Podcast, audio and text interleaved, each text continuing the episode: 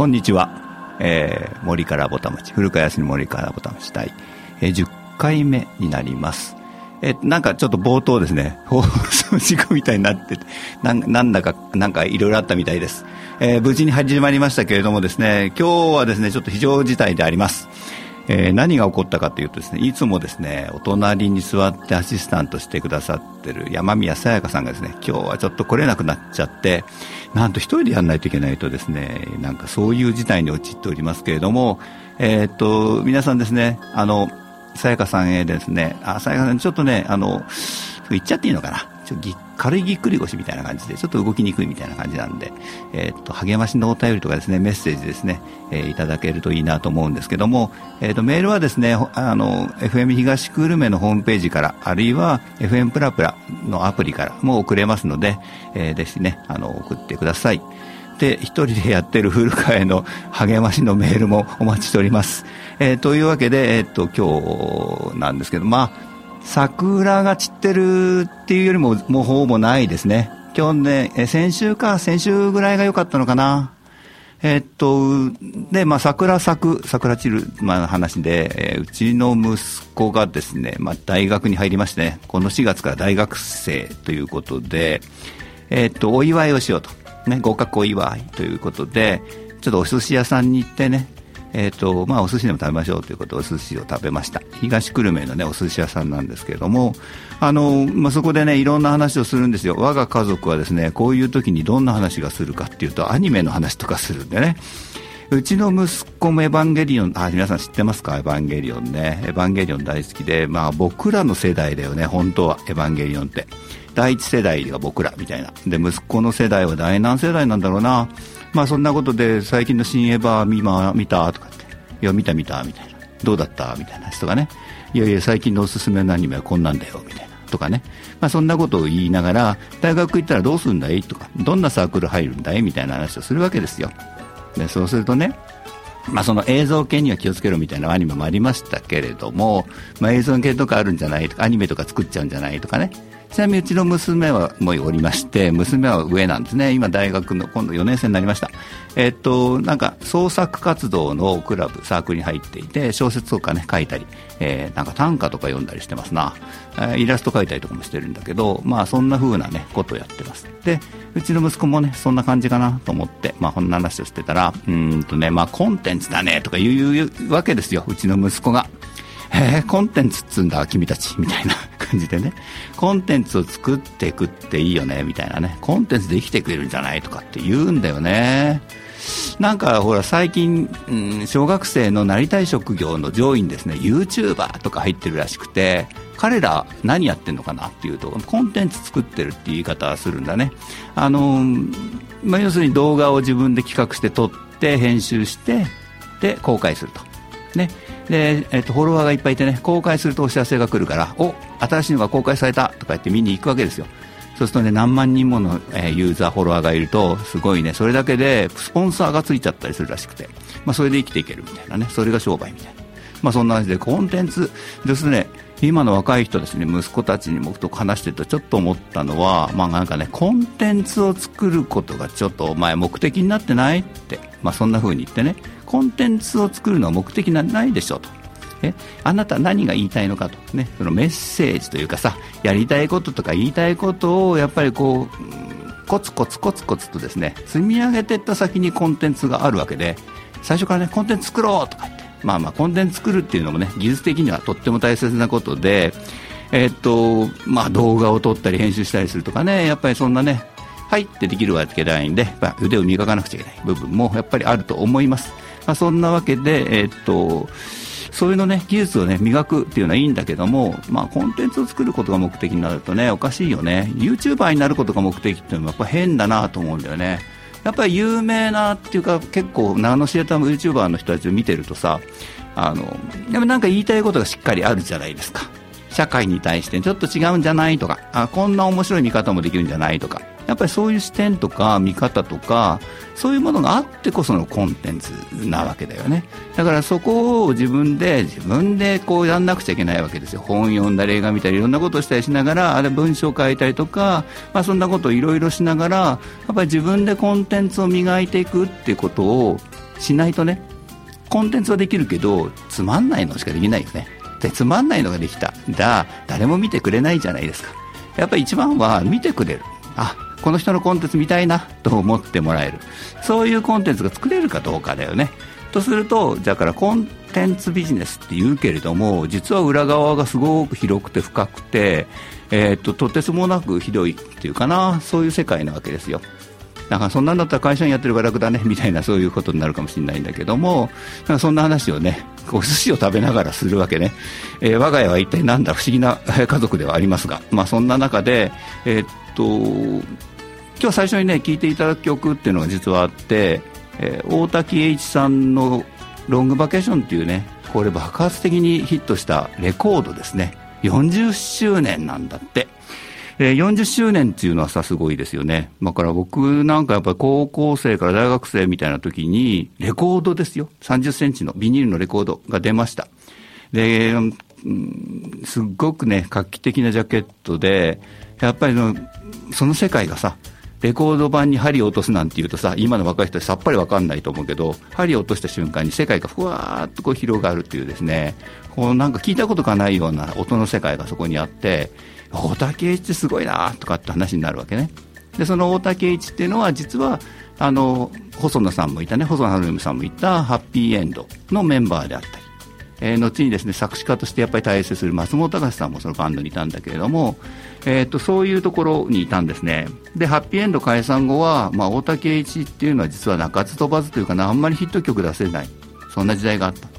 でそこから一気にですね、まあ、起死回生、満塁ホームランじゃないけれども、ロングバケーションという、えー、CD、まあ、今で CD, CD ね、アルバムで、まあ、一躍時の人になるわけですね。で、それをね、40周年記念 CD っていうのがあって、今日も実は持ってきて、あのセットしてもらってますけれども、僕が買ったのはね、2枚組です。なんか世の中にはね、4枚組、6枚組でボックスセットとかね、ビニールレコード版も入ってますみたいなスペシャルパッケージもあるみたいなんだけど、えー、僕はね、ちょっと2枚組を買いました。でね、2枚組のね、その2枚目がね、面白いんですよ。えー、っと、なんかラジオ番組仕立てになっていて、えー、そのロングバケーションっていうレコードがね、いかにしてできたのかと。その前にどんなことを俺はやっていたんだみたいなことをえーと、丁寧にですね音源付きで説明している。大竹一自身がね説明している。そうするとねあなんか CM のために作った曲がとかね。例えばちょっとまだ売れてないアイドルグループに曲を作ってねって言われて書いた曲が。で結局発売されずに、えー、くらお蔵入りしていた。それがみたいな。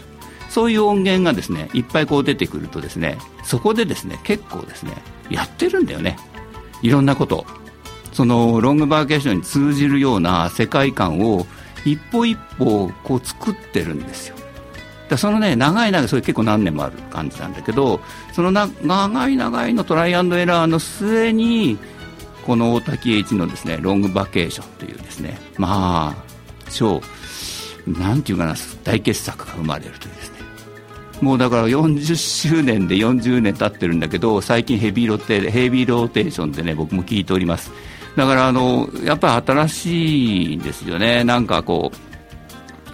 古いところがないっていうのは変だけどね、古びれないところがあって、やっぱりそれはなんでかっていうと、コンテンツの話に戻るとね、コンテンツが素晴らしい。で、ロングバケーションっていうコンテンツは、とってもとっても素晴らしいいいんだけども、じゃあその素晴らしいって何かっていうと、やっぱりそのふっと作っちゃったっていうよりもやっぱりなんだいろんなことをトライして試してみてあだあれはどうだろうこれはどうだろうみたいな手探りをしていってねこうほふ前進だねほふ前進をしていって掴み取ったみたいなそういう世界がそこにあるからだからそのコンテンツ自体がすごく時間を時代を超えてね今でもやっぱり僕らのこう胸にね届いてくるんじゃないかなって思うんですよ。まあそんな、えーと、コンテンツの話をね 家族としながら。であのえっ、ー、と早速ですね 早速なんかメールが今来ておりましてなんかコンテンツの話でね途中で曲を行く前にえっ、ー、と1分読みようかな。えー、っと、まあ、本人ですな。さやかさんから。えっと、古川さん、今日はぎっくり腰ですみません。こう いやいやいや、来月はね、待ってますよ。えー、さて、春の雨です。最近の住宅は日差しのないデザインも多くありますが、古川さんが住宅で雨を意識する部分ってありますか？玄関やポーチや窓のひさしはどんなことを考えて設計していますか？何かあれば教えてくださいということなんですねいや今日はでも朝昨日の夜からねすごい雨降ってましたね。ゴーゴーとね。で今朝方まで残っていてちょうど僕はスタジオに入る頃はまあ止んでいて今もこう空を見ると雲が流れていきますね。東の方が明るいな。なんか東から西に向かって雲が流れてるな。うん今日はこれからは大丈夫なんだろう。ね雨ってでもやっぱり建物の中ではとっても大切っていうかまあうん人が生きていくためには雨風をしのぐっていう言い方がありますけれども、まあ、住宅にやっぱり一番求められることの大切なことですよね雨風しのぐで外壁、ね、あ屋根え雨にさらされますね。やっぱりどんな材料を使って作ったらいいのかとか、どんな設計をしたらいいのかとか、まあそんなことをですね、やっぱりこう一生懸命考えるわけですよ。で、日本ってやっぱり日差しがこう出てるのね。あの今最近日差しが出てない建物が多いんだけれどもそのなんで日差しが出てない建物かっていうとやっぱり土地が狭いんですよね。一軒一軒が建ってる土地がねやっぱり狭いから敷地ギリギリまでやっぱり家を作っちゃうんですよ。で窓と窓隣さんとの窓と窓の遠さみたいなものは民法というもので、まあ、それぞれで50センチ以上ずつ離しなさいよみたいな基本ルールがあるんだけどこれ10センチ離したんでは日差しなんてちょっとしか出ないよね。なんかそんな風なお家がすごく増えちゃってます。えー、北側に寄せると南側開くでしょ？10センチでも北側に寄せれば南側10センチでも開く。そんな感じでどんどんどんどんと隣のうち隣のうちの隙間がだんだんなくなっていって実はそれがね風通しが悪くなってるんですよ。で外壁の,、まあその雨風にね耐え忍ぶみたいなことから言うとやっぱりね隙間が狭くなって風が抜けなくなるっていうのは実は大事でね。日差しがないことも大事だし建物と建物が近づいちゃって風が抜けていかないっていうのはもっと実は大事でね。風が吹いてくれさえすれば乾くんですよ。雨が降った後も。ねお洗濯物なんかそうでしょ。風が吹いてる日ってすごくよく乾きますよね。あれと同じ。外壁もですね濡れてもいいんですよ。濡れて当たり前ですよね。雨が降るんだから濡れますよね、まあ、濡れた後乾いてくれたらいいんですよだから乾いてくれるためにはお隣さんとの間にやっぱり2メーターぐらいはないとほしいなね、そんな感じなんだけど、まあ、それが許される敷地条件のところが本当に少なくなっちゃいましたよね。だからその雨のことをやっぱり考えるときには本当そこをしっかりしっかり考えないといけない。日差しが出したいけど出せないで外壁じゃどうしようかって外壁持ってね、まあ、そんなことを一生懸命考えて、設計をしたりしています。で、まあ、ちょっとこんなところで、えー、と最初の曲を、えー、となんか聞いてもらおうと思いますさっきからお話している大竹栄一で「恋するカレン」ですよろしく。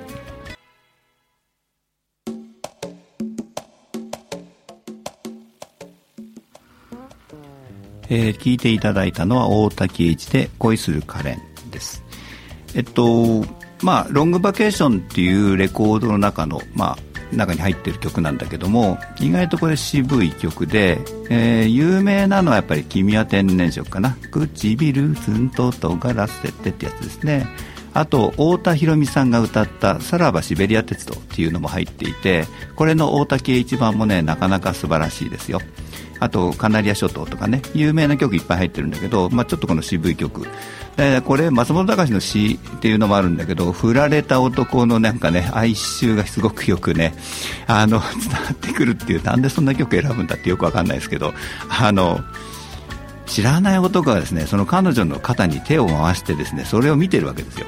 ねどういう心境ですかこれみたいな。なんかねその複雑なねなんかこう複雑なもやもやっとしたものが実はこのロングバケーションってなんかうわすっげえなんかあの、えー、なんていうかな。えー、ビーチに行ってですねこうリゾートで楽しんでる、ねえーと、トロピカルカクテル飲んでるみたいななんかそんなのとは裏腹にですね、まあ、サラベセビリア鉄道なんかまさにそうなんだけど非常にこの暗い部分も実はあったりなんかしてねそういうところも耳を澄ませて聞いてるとなかなか奥深いところがあってこう噛みしめてねもにょもにょ噛みしめてみたいに聞いたりするんだけども、まあ、皆さんもですねこのレコードなかなかいいのであの機会あって聞いてみてもらえたらと思うんですけれども、えー、と前回ですねいくつか実は告知をして、えー、しました。一つはですね東久留米浅間町に、まあ、僕はですね本業がまあ建築の設計というやつをやっておりまして、まあ、住宅の設計をさせていただいたお家がね、えー、浅間町でまあ完成したということで、えー、のぞみハウスという名前を付けたんですけれどもねそののぞみハウスの完成見学会やりますよ、まあ、実は3月28日にやらせていただきました。先週ですね。あのたくさんの方に来ていただいてあのありがとうございます。あのちょうどですねあの東久留米出身の落語家さんでねまだ 2, 2つ目なんだけれども三遊亭優子さんっていう方がおられて、えー、この番組にね何回か出てくださったことがあると聞いておりますがあの優子さん実はその僕が設計したお家の、うん、建主さんね、まあ、息子さんが建主さんなんだけれどもその息子さんと同級生同級生ということで、えー、完成見学会に落語会をやってよとお願いしたら快く引き受けてくださった。投げ銭式って感じでね。まああの、えー、席料はいくらかって決めないでみんなにこう カゴの中に入れてもらうみたいな感じでやったんですけど、まあ、大体各回15人ぐらいずつ来てくれたのかな。あの賑やかな感じ、えー、家の2階を特設会場にしてね、まあ、あの講座を設けてあのまあ、ビール箱みたいなものでちょっと床から上げるんですよ。そこに赤い布を敷いてねちょっと厚めの座布団をしててそこでお話をする。これ講座って言ってやっぱり落語家さん話し家さんの場合はそういうのをセットするんだけどあの実はそこののぞみハウスというお家のお宅の、まあ、立主さんは息子さんなんだけどお母さんもその優子さんの応援団っていうかなやっておられて、えー、っとそのお母さんのまたお友達もねまた応援団でやっておられてまあ、優子さんはじめですね、まあ、そのお母さん落語が大好きということもあって、まあ、建て替える前の元のところね実はアパート古い木賃のアパートがあったんですけれども、まあ、そこにその優子さんが昔住んでたよみたいな話もあってね、えーと、そこのアパートの空いてる部屋を使って実は落語会とかっていうのをあの定期的というかな、まあ、年に何回かね、えーとずっとずっとやってきたそうです。でなんだろうやっぱりその人が集まってるってとっても楽しいですよね。ワイワイガヤガヤ。ね。であの家って何だろうかってやっぱりいつも思うんですよ。ね。その家族だけのものかなみたいなね。あの町は市民だけのものですかってね。なんていうかなその例えば僕はまあ住宅の設計が多いんだけれどもまあ、僕に頼んでくださる設計を頼んでくださる方は大会がですね、えー、家族だけで楽しめるそれでいいよとそれ以上はいらないよっていう人はあんまりいないんですねなんだろう縁がそういうふうになつながってるのかもしれません例えばですね、まあ、ご夫婦2人だけなんだけど、ちょっと大きな家にします。なんで大きな家にするんですかって聞くと、やっぱり20人ぐらい友達がいる。え、20人友達いるんですか？ははは。20人を我が家に呼んで、そのパーティーというかな、あ美味しいお酒が大好きなんでね、その美味しいお酒をみんなで飲みたい。まあそうすると家、1階はね、そのご夫婦の寝室があったり、お風呂があったりね、プライベートなスペースなんだけど、2階はまあ広いワンルームのリビングダイニングダーンとあって、まあ20人ぐらい集まれますね、みたいな。ね。で、そこの2階のリビングに、えー、っと、直接入れる外の階段を作って、外の階段を上ると広いデッキ。8畳ぐらいあるデッキがあってね。そのデッキの上に外の階段から登っていくんだけども、えー、そこからそのリビングに広いね、えー、そうだな。20畳ぐらいあるのかな。そのぐらいのリビングにま入るっていうみたいな設計をしたんですね。まあ、こうお友達も大喜びだし、お友達が喜んでくれることをその立主さんもすっごく満足している。だから自分だけのもの自分だけこう囲いに囲まれてよその人は入れませんよみたいな。うちの家族だけが幸せであればいいみたいな、ね、そんなんじゃなくてみんなが幸せになってくれるとそれはもっと自分の幸せみたいな。そういうやっぱり考え方で言ってくださってる方なんだなと思うんですね。あるいはねまた別の方はこれは国分寺の方に作ったお家なんだけれどもあのやっぱり子ども会の世話役をずっとやっていたんですねそこのご主人が。だから、まあ、その何20人ぐらいの子供を、うん、そうだな夏になるとキャンプに連れてったり山登り連れてったりみたいなね。そんなことをやってる。でその合間にじゃあ街で何してるかっていうと、まあ、バーベキューしたりね。公園に行ってみんなでバーベキューしようとか、まあ、みんなで集まってワイワイやろうとか。そうするとね子供同士が友達だとやっぱ親同士も友達になるしみんなでねなんか大きな家族みたいな感じになってるんですよ。やっぱその大きな家族をやっぱり来てほしい。家を自分で作るんだけど、ね、自分たちの家族だけじゃなくてそのやっぱ子供会で顔知り合ったね大きな家族の仲間もみんな来てほしい。そんな風にやっぱり強く思ってくださった。ね、僕がそういうふうに言ったわけでもなくもともとそういうなんていう考えを持っておられる方あ素敵な方だなと思ってその方のお家もですね2階をワンルームで広く作って6畳ぐらいのウッドデッキをつけてね一体で使えるようにしてロフトもつながっていて、えー、ロフトにも何人かいて下にも何人かいてウッドデッキも何人かいてやっぱり10人15人20人ぐらいは、まあ、入れるんじゃないかなっていう、まあ、場所を作りました。だから僕ら設計する側がどうのこうのというよりも、まあ、たまたま縁があってそういう方が僕に設計を頼んでくださるんだけどやっぱりそこでなんか盛り上がるわけですね。盛り上がるっていうのはなんか不思議なことで僕もなんかそういうことを言ってもらうとすっごく嬉しいんですよ。やっぱりね塀で閉じて窓も一つもなくてっていう、まあ、それちょっと極端だけど自分の家族だけ幸せみたいなね。それちょっとつまんないんじゃないかなって思ったりするのね。まあおせっかいですよね。まあそれぞれのご家族があるんだからそれぞれのご家族の幸せみたいなものをしっかり考えていただければっていうところからはまずあるんだけれどもでもそこからもう一つちょっと考えをねちょっとだけずらしてあげるとより豊かななんか生活ができてくるしそういう拠点が街の中にこう少しずつできてくるとね街自体が何て言うかな閉じた街じゃなくてつながっていく街ああの家ちょっとなんかやってる面白そうだなちょっと覗いてみると。あちょっと入ってってくださいよ。コーヒーでもどうですか？みたいな。なんかね世間話。昔のうちってどういうとこあったかな？縁側があって街行く人が縁側に座ってね。ああお茶でもどうですか？みたいなね。縁側でお茶みたいな。お茶菓子が出てきた。あるいはね、えー、っと50万の漬物が出てきた今でも田舎に行くとねそんな感じで地域のコミュニティみたいなものを培うね場所になっているんですよね。やっぱ新興の住宅地ってやっぱりなつまんないなちょっとなんか、うん、寂しいなとか思うのはやっぱりそれぞれの家がやっぱり閉じてんですよ。閉じててね。ベシッベシッベシッと閉じてて。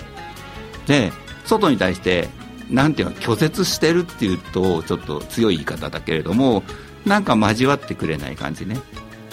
そうするとね街全体がねなんかこうちょっとあんまりこうなんかグレートーンになっていくんですよね。でも今なんか街に必要なものってやっぱり一つ一つのお家が窓を開けてね。えっとあのいろんなことを街に対してちょっとずつねシェアしていくっていうかな。そういう形ができると通りがまあ通りが生き生きしてくるし人と人がつながれるしやっぱり街がやっぱり活気づく。でね街が活気づいて人と人がつながるとどういうことが起こるかっていうとこれはねちょっと真面目な話で言うと災害が起こった時に協力できる。そういう下準備がね、実は今のうちに、本当はね、昔の日本人は全みんなそうだと思うんだよね。えー、お隣さん、向こう三軒両隣、あの、やっぱり他人じゃないんですよ。大きな家族。という意識がすごく強かったんで、何かあった時には、えっ、と、お互いに協力しちゃいましょうねって、まあね、そんな感じの街づくりをやっぱりずっとしていたんですよね。だから、やっぱりそこね、うまくできないかなって思います。東久留米に僕も住んでも早何十年っていう感じですけどあのやっぱりなかなか難しい。なんでかっていうとこの番組でもちょこちょこ言ってますけどやっぱり新しく入ってきた人たちが多いんですよね。この新しく入ってきた人たちをこう今度横につなげるみたいな何かできるといいな。例えば実はこのね、えー、FM 東久留米も、まあ、そういう番組なんじゃないかな、えー、地方メディアっていうかさこういう地方のそのねえーと、コミュニティってあのやっぱりそこ大切ですよね。さっきもあのジムやってる女の人と話をしててね東久留米の情報がここにいると集まるよみたいな話もあったりしてあのせっかく住んでるんだからなんかこういうラジオメディアを通じてね皆さんとやっぱりつながっていきたいなと思ったりします。そうするとねさっき雨の日の話が出ました。軒が深く出ていて雨宿りができるスペースがね道に対してちょっと開放してあげるといいですよね。ああ雨が降ってきた傘がないっていう時にもうそんな退避する場所もどこもなくてずぶ濡れになって家に帰る、ね、そういうよりもちょっと軒を貸す。軒を借りるって言葉が昔からあるんだよね。軒を借りるっていい言葉ですよね。今軒も貸さないみたいなことになってるからなんかねやっぱ心がですねふにゃふにゃっとなんかねちょっとやっぱり元気をなくしてるかなやっぱり豊かさをなくしてるかななんかそういうところに人の豊かさとか生活の豊かさがやっぱりあるんじゃないかなと思うんですよね。えー、っとそんなところで次の曲を聴いていただきたいと思うんですけどもこれはですね宮本浩次さん。エレファントカシマシっていうバンドがありましてねそこのボーカルなんですけどもこの方が最近ねえカバーアルバムを出したんですよ。すっごくよくてえー、っとじゃあそこから一曲聴いてもらいます、えー、宮本浩次で「あなた」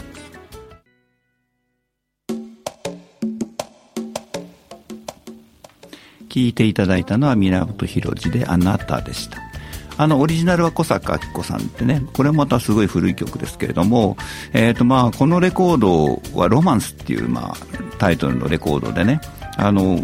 すごくいい曲ばっかり入ってる宇多田ヒカルの「ファーストラブなんかも宮戸浩次が歌ってたりするし「木綿のハンカチーフ」とかねまあなんか本当にいいのがいっぱい入ってるんですけどなんとプロデューサーはですね小林武史さんこれはまあ皆さん知ってる人は知っていますね。マイ・リトル・ラバーズっていうバンドをまあやっておられたし、そうだな、ミスチル、ミスター・チルドレンのプロデューサーとしてもすごく有名。あの、やっぱり小林武史さんの曲作りというかな、音作りみたいなものが、すごいシンプルなアレンジの中に、もうぎゅーっと凝縮してて、それを宮本浩次のボーカルがですね、うーん、ハマってるんだね、これが。宮もう何度聴いても飽きない。すごいね、やっぱボーカリストってすごいな。これはなんかね脱帽もののレコードなんですけども、まあ、この「あなた」っていう曲は、うん家を建てるなら小さな家を建てるです建てますねっていう話なんだけど、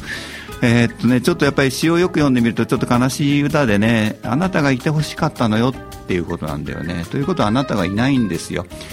あなたとその今私の目の前にいるいないあなたと、えー、もし家を建てるなら小さな家でそこにはパン白いパンジ真っ赤なみたいなね。子犬がいてみたいな。そういうこう想像していくわけね。だから、まあ、家ってとっても大切なものだなっていうのがやっぱりひしひしと伝わってきます。大切な人と一緒にいる場所ということがこの曲はものすごくなんていうかなこうグッとくるわけですね。やっぱりそういうね大切な場所をねやっぱり住宅に関わっていると私たちもねあの関わらせていただいてるんだなと強く思ったりするわけです。でまあ、そのさっきの、ね、家は誰のものだろうって話ですけども、まあのぞみハウスはそういうわけで、えー、真ん中に広場を作りましょうとかね。あちょっと土地にちょっと余裕があったので人が集まってねなんか夏祭りができますねなんて冗談を言ったりするようなちょっと広場を作ったり。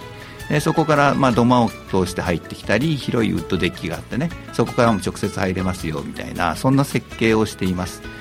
でキッチンの前にはですねあの配膳台がありましてね食器棚も兼ねてるんですけど、えー、実は滑って動くようになっていてねキッチンの方にぎゅーっと動かしてくっつけると、まあ、広い会場ができるみたいな、まあ、そこで落語会しましょうとかね。配膳台の上にさっきのね講座ですね。赤い布をまこう敷いて座布団乗せるとそこでねあの話し家さんがね落語できるねみたいな、まあ、そんな話をね、まあ、しながら楽しく設計させていただきました。まあ、その中であのそんな中で、まあ、そうだな。やっぱりみんな来てくれた人もいいですね。って言ってくださってそのいいですね。って言ってくださってる話の先には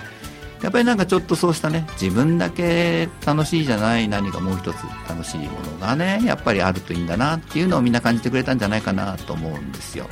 まあ、そんな見学会を、まあ、3月28日にさせていただきました。でここではのぞみハウスではですね定期的にあの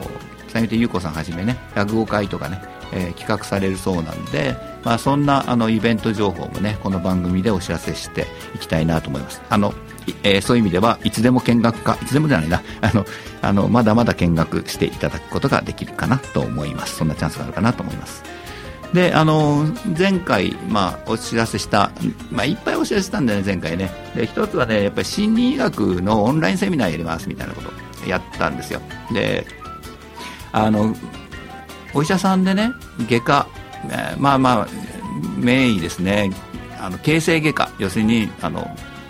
人間の体を切ったり貼ったりするのが専門というと変ですけどね。のあの専門であのすごく名医腕の達者というかな、えー、落合博子先生という人がおられまして、ね、外科医で名医とかいうとブラックジャックですよね、まあ、今東久留米はブラックジャックで盛り上がっておりますけれども、まあ、その落合博子さんがですねまあ、心理学学会というのに入っておられましてでその落合博子さんからお話を聞くという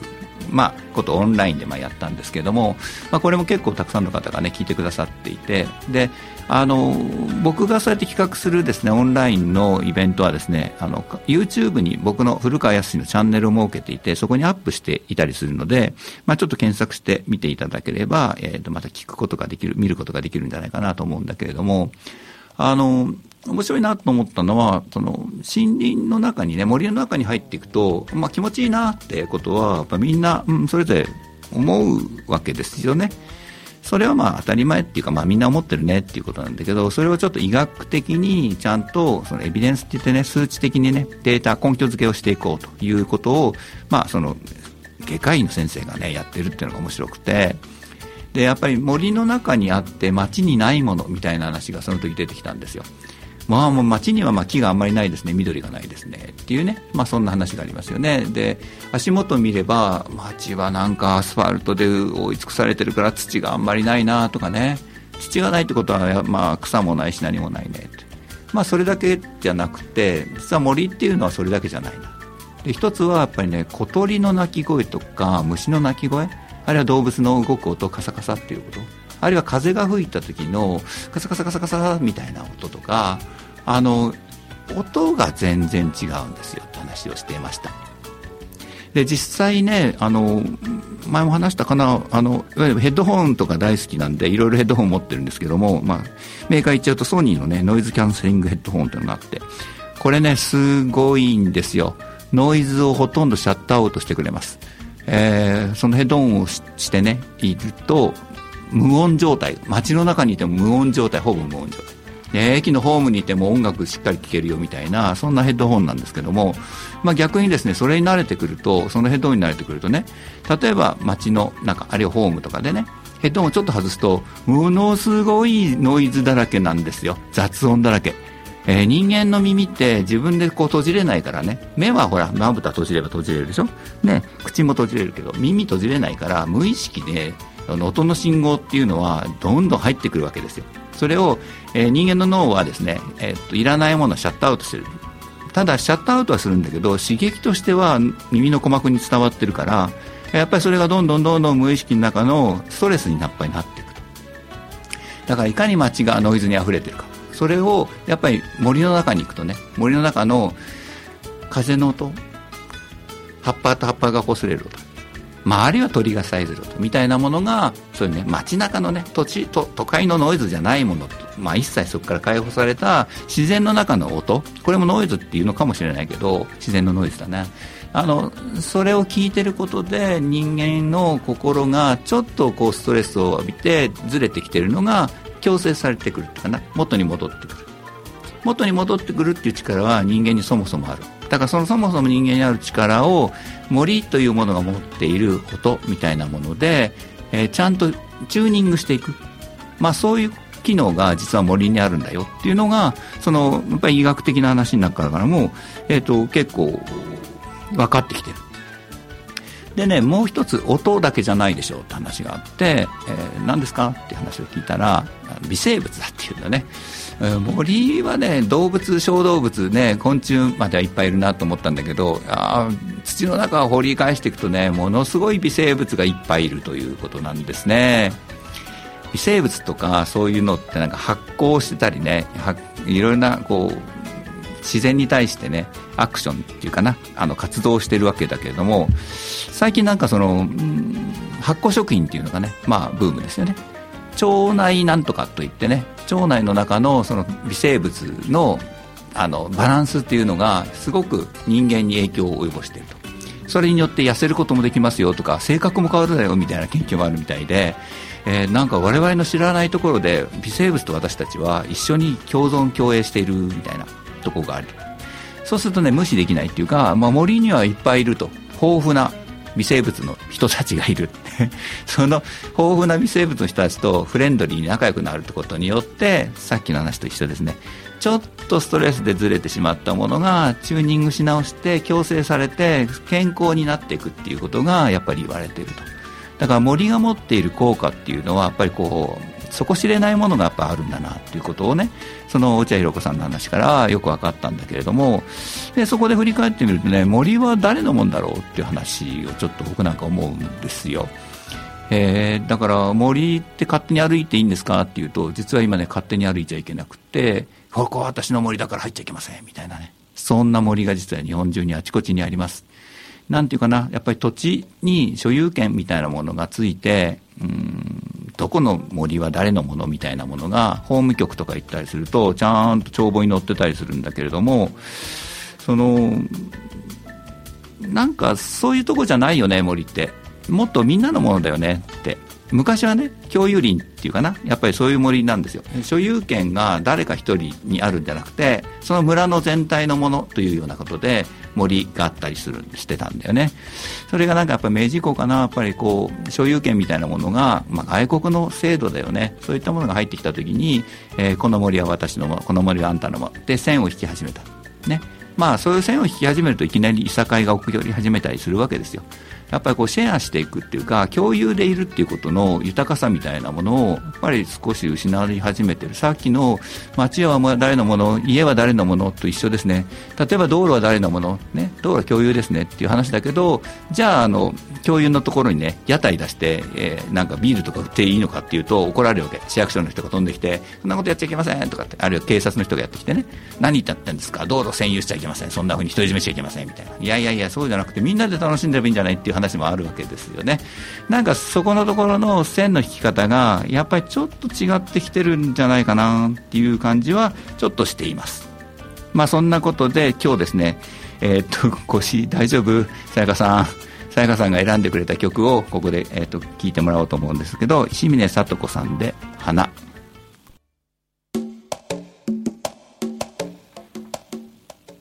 聞いていただいたのはえー、石峰聡子さんで花でした。